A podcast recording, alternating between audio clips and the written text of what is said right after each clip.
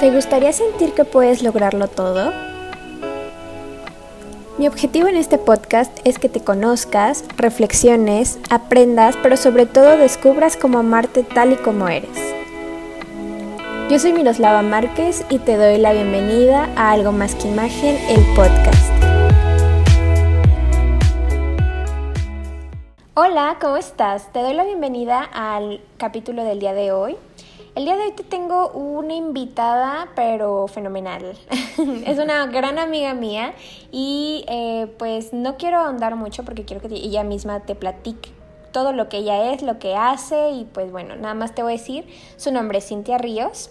Ella es la creadora de Shkenda a mí me gusta decirlo así, pero bueno, puede ser Skenda o puede ser Exkenda Cosmetics.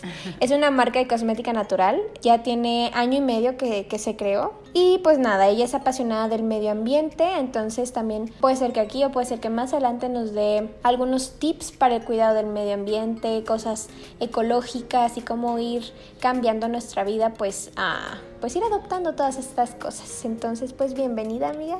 Gracias, gracias. Pues yo soy Cintia.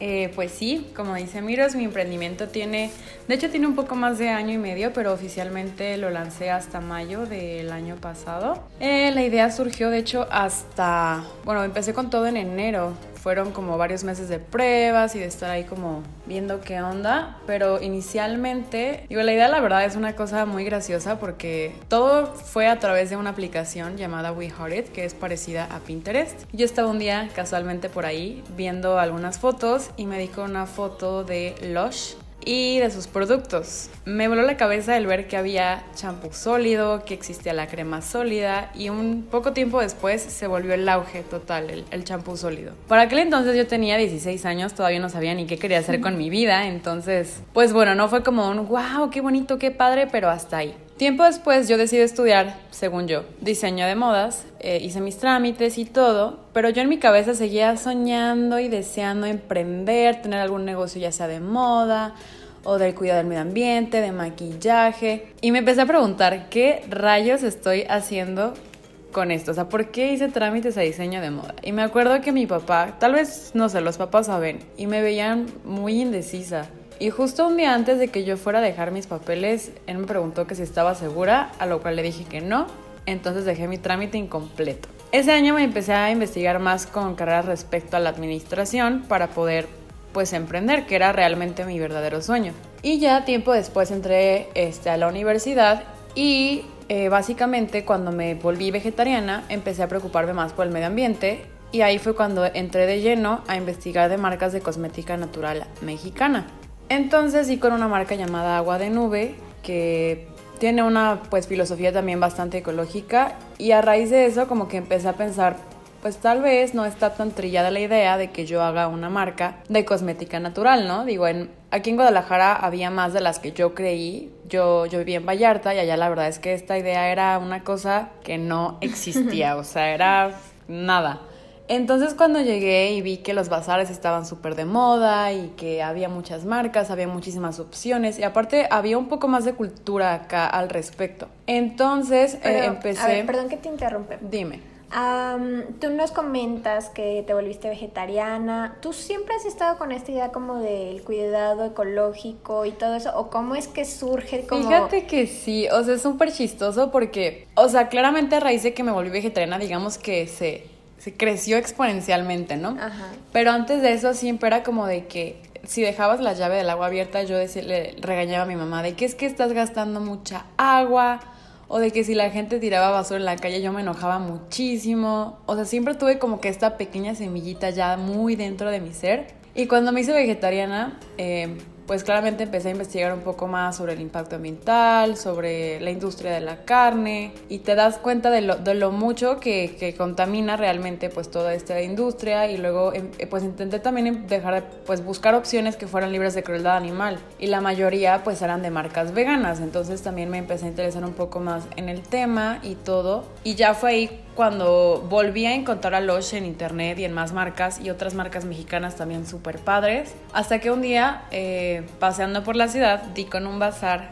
eh, que de hecho era el Festival Vegano, y ahí encontré una marca, no recuerdo, creo que se llamaba Cocina Consciente, y compré mi primer champú sólido.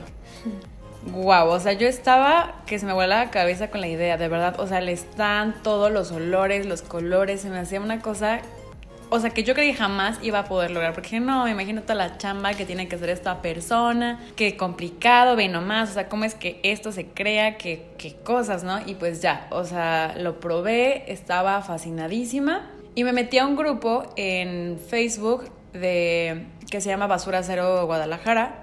Y en este grupo básicamente lo que hacen es compartir tips, compartir lugares para que tú tengas un acceso más fácil a, digamos, al pues a cosas que no generen desperdicios.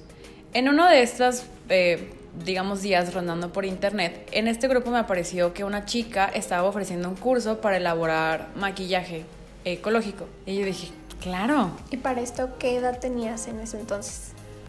Tenía creo que 17 todavía, no, ya tenía 18. Ya estaba viviendo aquí en Guadalajara, ya había empezado a trabajar, entonces ya tenía pues mi dinero para pagarme mis lujitos, ¿no? Entonces fue el primer curso que llegué a tomar referente como a este tema. La verdad fue un curso súper padre, pero fue un curso eh, digamos como que muy enfocado a lo hazlo en casa, porque muchas de esas cosas digamos era como de que las haces y las usas y ya está, ¿no?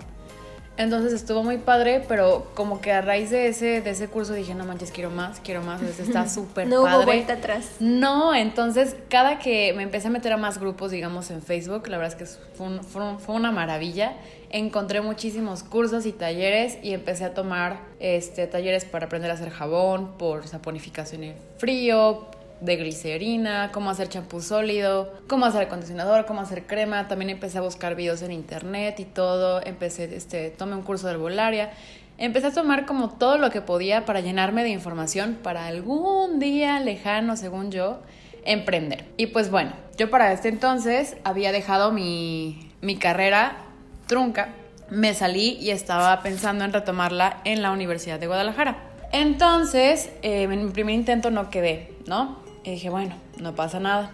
Ya había pasado, no digamos, pues claramente tienes que esperar un tiempo. Y eh, cuando yo hice mi primer intento, todavía estaba por terminar eh, mi carrera, digamos. O sea, ya me, ya me estaba por dar de baja, pero no lo había hecho todavía porque el cuatrimestre no había terminado. Me di de baja, no quedo y dije, bueno, no pasa nada, vuelvo a hacer trámite.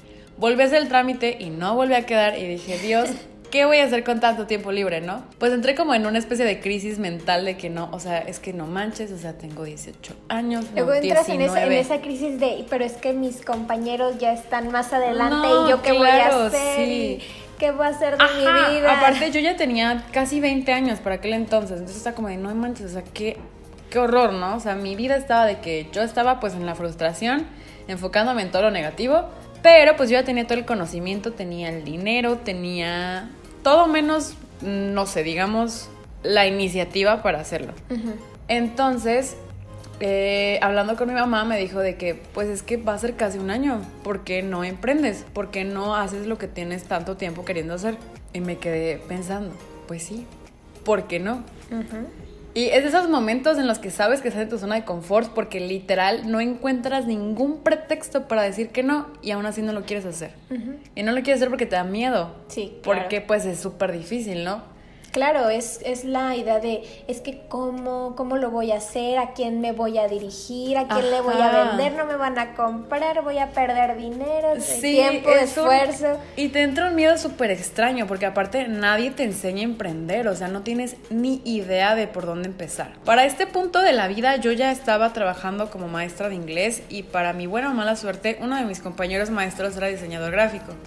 Entonces dije, ok, paso uno, voy a hacer mi logo, ¿no? Pero a ver, aquí quiero hacer una pausa. Quiero que también me platiques cómo es que surge el nombre de Exkenda. Oh, eso está muy padre. yo cuando yo dije, ok, sí, de aquí soy, voy a hacer la marca. Y mi pregunta fue, ¿cómo le pongo? No manches. O sea, las ideas fueron mil y un. Porque, o sea, yo siempre he sido como que muy fan de lo hecho en México. Entonces quería que fuera algo que desde que escucharas el nombre supieras que es mexicano, que tuviera como que, pues mucha raíz mexicana, ¿no? Ajá. Este, y dije, ay, no sé, pero que tampoco quiero que sea un nombre complicado. Eh, yo conocía ya varias marcas de maquillaje natural mexicanas, pero tienen nombres muy difíciles de pronunciar, como Shishante o Shamania. Y dije, ok, sí, están bonitos, están padres, pero no sé, quiero que tenga aparte un significado. Entonces, literal, me metí a buscar el diccionario náhuatl y empecé a buscar palabras que significaran, no sé, natural, verde, ecológico, sustentable, algo relacionado, ¿no? Fracasé, de verdad, yo creo que me tardé como un mes en encontrar el nombre hasta que literal un día que fui a visitar a mi abuela, eh, y había como, pues estaba mi tía de visita y me dijo, pues ahí, o sea, no solo te enfoques en el náhuatl, hay muchas, digamos, lenguas indígenas que tienen un significado y pronunciación muy bonita. Me dijo, hay que checar el zapoteco, vamos a ver qué encontramos en el diccionario y...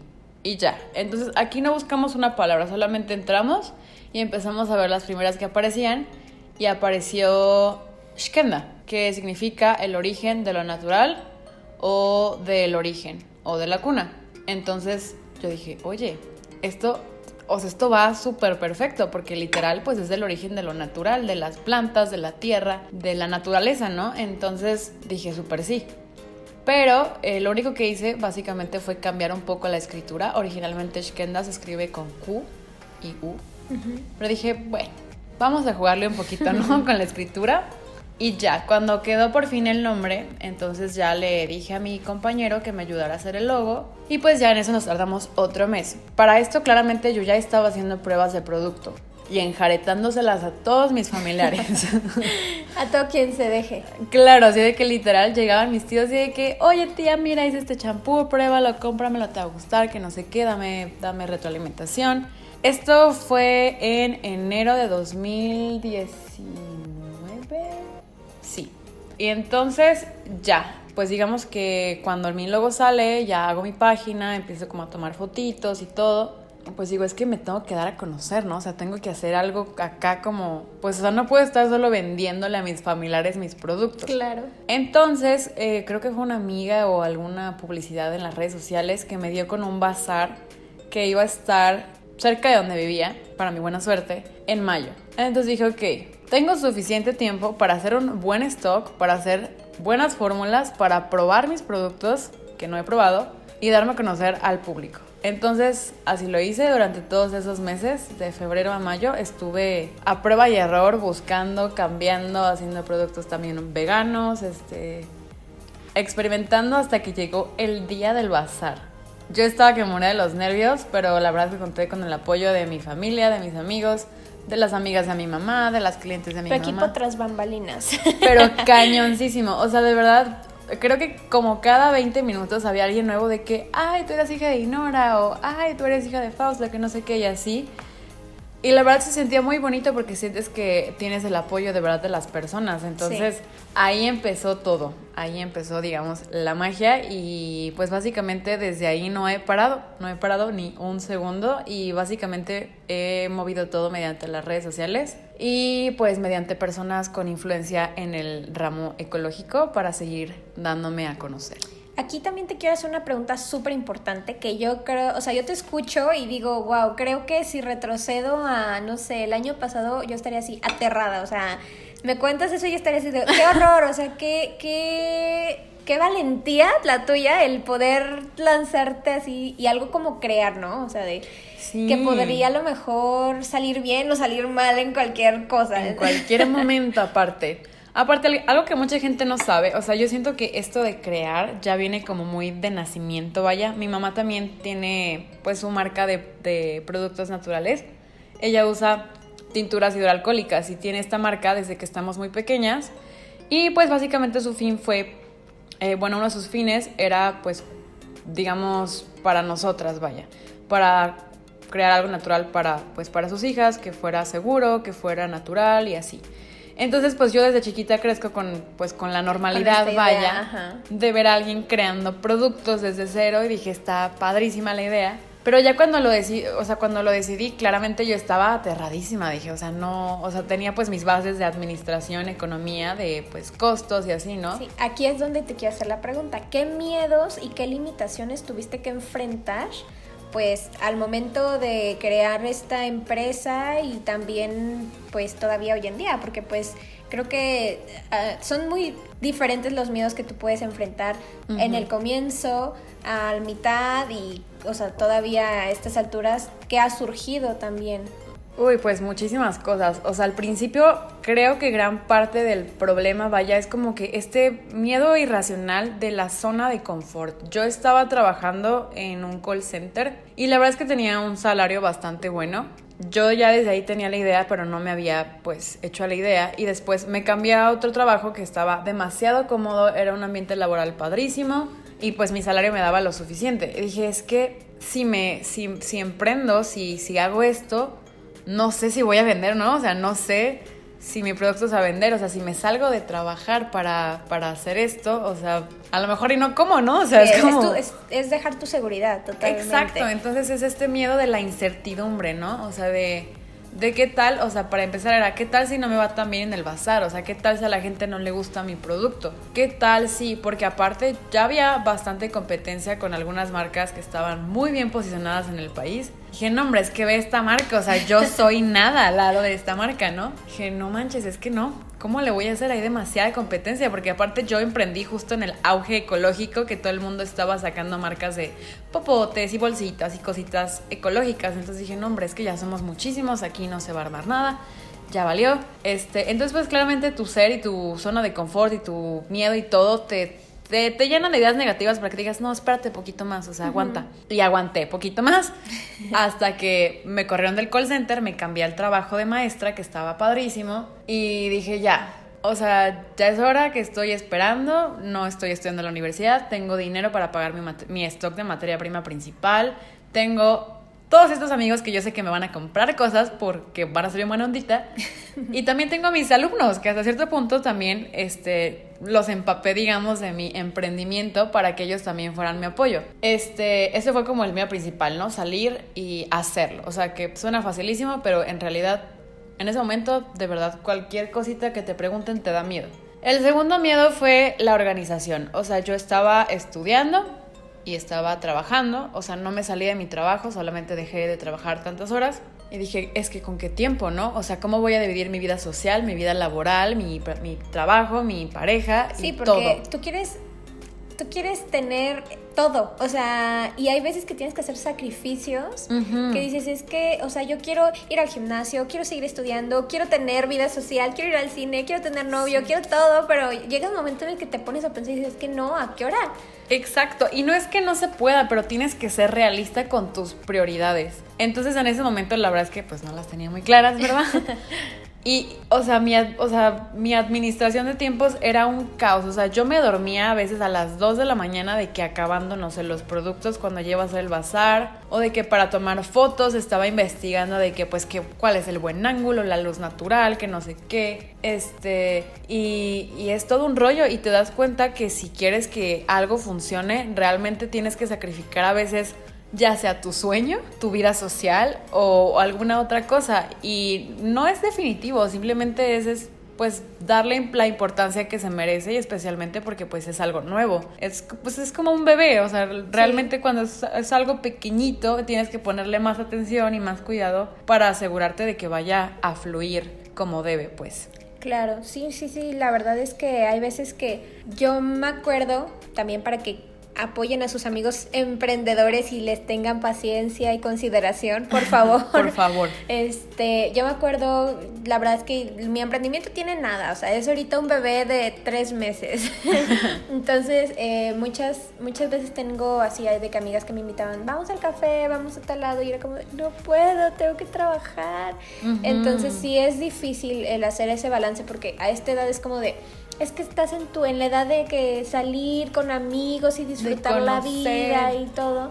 Pero sí llega un momento en el que dices, ok, sí, o sea, está padre todas esas cosas, pero pues también estás en la edad de crear, de Ajá, hacer de muchas... conocerte, de saber qué te gusta, de saber qué quieres y, de, y lo más importante, de intentarlo y no quedarte con las ganas de nada. Exactamente. Y eso también aplica si tienes un sueño como el que yo tenía desde que tenía 16 y pues es cuestión de que de verdad lo hagas, o sea, es una edad en la que podrás hacer muchas cosas, pero es una edad perfecta para que agarres toda la energía que tienes, porque estaré muy cansada, pero tenemos más energía que muchas personas y podemos darnos el lujo de no dormir poquito para echarle ganas a esto, porque es algo padrísimo y es algo súper, súper, súper bonito y de lo que uno se siente muy orgulloso después.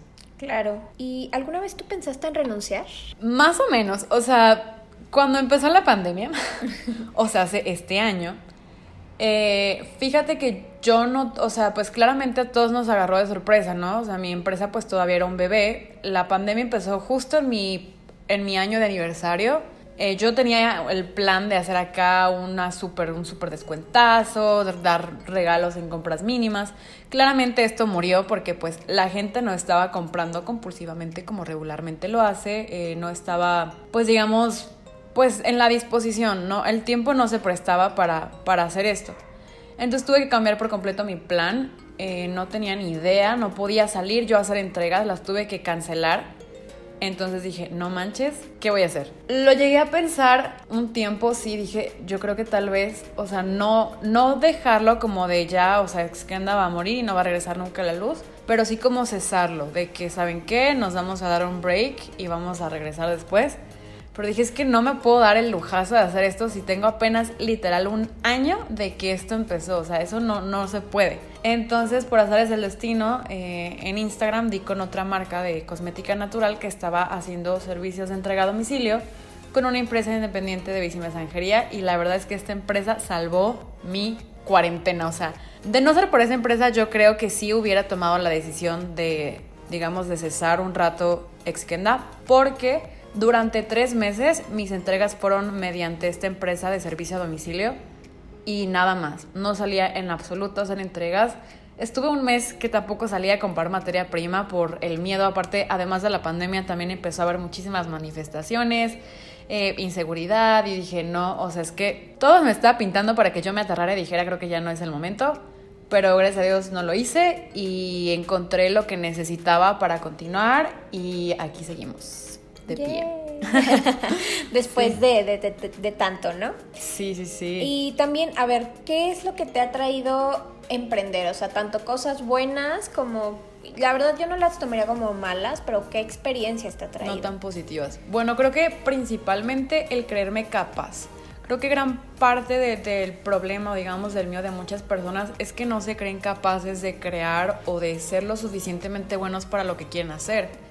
O sea, de verdad, uno de mis más grandes miedos era compararme todo el tiempo con estas marcas grandiosas que yo admiraba, que las veía y decía, no puede ser, o sea, jamás voy a hacer eso, ¿sabes? Entonces, el, emprender me ha traído muchísima seguridad, el creerme capaz de lo que soy, el sentirme orgullosa de lo que hago y aparte de creer en mí, porque yo sé que puedo hacer lo que, lo que he logrado hasta el día de hoy y mucho más. Entonces, quieras o no, sí, pues sí, digamos, mejora un poco tu autoestima y tu seguridad en ti mismo. Y de cosas no tan buenas, creo que, no lo sé, tal vez como mm, soy una persona que le gusta hacer todo muy, o sea, como por mi cuenta, pues. Creo que también me ha traído un poco esto de, de aprender a admitir que a veces no podemos solos, que a veces necesitamos ayuda y que eso está perfectamente bien. Eh, normalmente cuando tengo bazares la realidad es que no puedo sola, no puedo llevar todo sola porque ni siquiera sé manejar. El stock que tengo que hacer es muy grande, entonces es el reconocer que no puedes y el pedirle a alguien, ¿sabes qué? Ayúdame a producir, ayúdame a llevar esto, ayúdame con lo otro. Entonces creo que me ha ayudado a ser más transparente conmigo y, mi realidad y mi entorno, ¿sabes? De que, ok, esto sí lo puedo hacer, esto no lo puedo hacer, este, soy capaz de esto, no soy capaz de esto. Y está muy padre porque mediante Exkenda la verdad es que me he conocido más a mí misma por, por todo lo que me he tenido que pasar para llegar hasta lo que ha sido el día de hoy.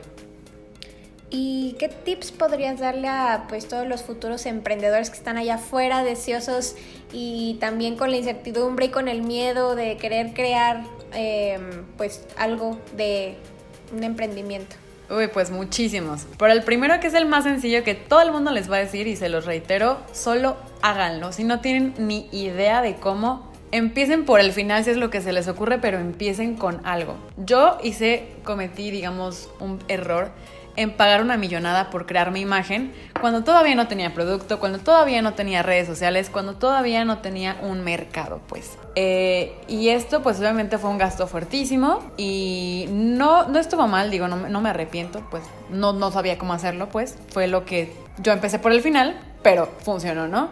Entonces, es eso, empiecen por donde su cabecita les diga que pueden. Yo lo que les recomiendo primero es que empiecen buscando ah, bueno, con sus amigos o familiares. Eso es como básico. O sea, tu familia y tus amigos nunca te van a decir que no porque te quieren lo suficiente. La segunda es, una vez que tienes, digamos, tu clientela o tu recomendación de tu familia, es crear las redes sociales. Y de inicio no inviertan tanto en su imagen. Yo sé, o sea, yo soy una persona muy perfeccionista. A mí me encanta que toda la colorimetría, la foto, la calidad se vea de 10. Al principio no es tan viable que le pagues a un fotógrafo mil pesos por una sesioncita que te va a durar un mes en tu, en tu este porque pues tu clientela está creciendo. Lo más importante cuando empiezas es tu producto o tu servicio. Entonces, si van a emprender, enfóquense primero en la calidad de su producto y después en la calidad de lo que muestran en internet, en pagar muchísimo por un logo, pagar muchísimo por una sesión de fotos, pagar muchísimo por, no sé, un mercadólogo, lo que tú quieras, pero primero enfócate por lo que vas a hacer. Si quieres crear una empresa de comida, primero enfócate porque tu producto esté realmente delicioso y después que tus amigos y a tu familia le guste tu hamburguesa o tu producto y después porque esos te recomienden y ya que tengas un mercado te mueves por redes sociales y así. Porque a final de cuentas, si tu imagen está bonita pero tu producto no, no va a funcionar. Entonces, pues sí, creo que eso es lo que les podría recomendar y de verdad solo háganlo, no lo piensen, de verdad. O sea, yo sé que es como muy difícil no pensar en, es que, ¿qué va a pasar? Pero de verdad, apliquen el chingue su madre lo que salga. Porque no hay mejor manera de hacer las cosas que cuando estás en ese momento como de, pues no sé, o sea, como con este ataque que nos da a veces de, pues lo voy a hacer ya, a la fregada, lo que salga, como sea. No lo piensen tanto, solo háganlo si de verdad les nace, si de verdad es algo que les apasiona. Y si es algo que de verdad quieren de corazón, independientemente de lo que sea, va a salir bien. Ustedes confíen en ustedes, que también es de las cosas más importantes y van a ver cómo todo fluye naturalmente. Ay, qué emoción. Ya, ya me emocioné nada más de estarte escuchando. Entonces espero que también ustedes estén igual que yo y que sientan esa motivación de poder salir adelante, de poder crear nuevas cosas, de hacer ese emprendimiento que tantas ganas tienen. Y pues nada, creo que este es el momento perfecto para que ustedes eh, tomen lápiz, papel y se pongan a hacer, a planear y a sacar y a crear. ese sueño. Y cualquier cosa con lo que pueda ayudarles, pueden contactarme por redes sociales. Estamos en Instagram y Facebook como Exqueanda Cosméticos. Cualquier otro tip, cualquier otra cosa, por ahí nos podemos platicar. Claro que sí. Pues muchas gracias, amiga, por, por venir, por ilustrarnos tanto, por motivarnos. Yo creo que muchos se van a ir súper enriquecidos después de esta plática. Esperemos. Y, me encantaría que me escribieran en, en, en Facebook o en Instagram qué es lo que se llevan de esta plática, qué es lo que a ustedes les gustaría emprender. Y pues nada. o si ya emprendieron, ¿cómo les ha ido? Ajá. ¿Qué otros tips nos pueden ustedes compartir para, para luego ponerlos en distintos posts para los otros emprendedores? Y pues nada, amiga, muchas gracias de gracias nuevo. A ti. Gracias a ustedes por escucharnos y por su tiempo. Los espero en el siguiente episodio. Y pues nada, hasta luego, que estén muy muy bien. Bye, gracias por escucharnos. Espero que este episodio te haya gustado. No olvides que puedes encontrarnos en nuestras redes sociales como Facebook, Instagram, TikTok y hasta Pinterest. Te mando un besito y nos escuchamos en el siguiente episodio. Y recuerda que al final del día todos somos algo más que imagen.